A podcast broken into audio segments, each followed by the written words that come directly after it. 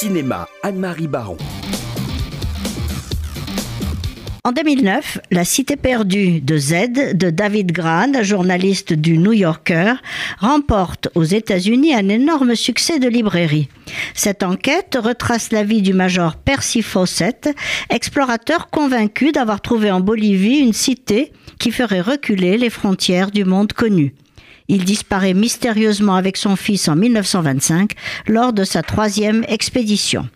James Gray, le réalisateur de Little Odessa, de The Yards et de La Nuit nous appartient, adapte cette histoire en pleine jungle en prenant le parti de ne pas tourner un film de genre, un film d'aventure à la Indiana Jones, et de se concentrer sur les conflits intérieurs de l'explorateur. Car Percy Fawcett est un homme qui souffre d'être rejeté par la bonne société britannique en raison du lourd passé de son père, alcoolique et viveur. Privé de toute décoration civile ou militaire, il ne pense qu'à réparer cette blessure narcissique par de hauts faits de guerre ou par des expéditions sensationnelles. Cette soif de découverte devient obsessionnelle et lui fait abandonner trois fois sa famille et sa vie rangée aux côtés de son épouse. The Lost City of Z, plus onirique que réaliste, nous fait vivre cette obsession suicidaire de réussir pour s'intégrer à la bonne société londonienne. Le film repose sur le montage alterné d'épisodes dans la forêt tropicale et de scènes en Europe, où l'explorateur part pour la Somme pendant la guerre de 14, ou tente de convaincre ses pairs de la respectable Société géographique de Londres de l'existence de Z, la fameuse cité dont il croit avoir découvert les traces.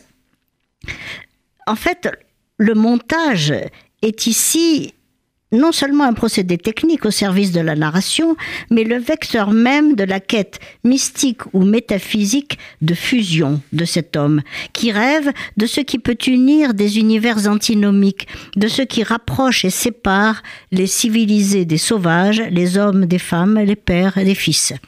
Car à son habitude, James Gray s'est intéressé aux relations conjugales et parentales dans cette famille constamment déséquilibrée par l'absence du père. Il adopte le point de vue de Fawcett, constamment habité par son obsession, et il se situe dans une histoire en voie de mythification, c'est-à-dire dans cette temporalité paradoxale du mythe, car le cinéma, puissant facteur de mythe, nous fait assister ici à la naissance d'un héros qui sera appelé le Livingstone d'Amazonie. Allez voir ce film inoubliable par la grandeur de sa quête à la fois exploratoire, humaine et philosophique. C'est toi l'explorateur? Donne-moi ta main. Je suis à la recherche d'une cité perdue. Ce que tu cherches dépasse de loin tout ce que tu as pu imaginer. Là est ton destin.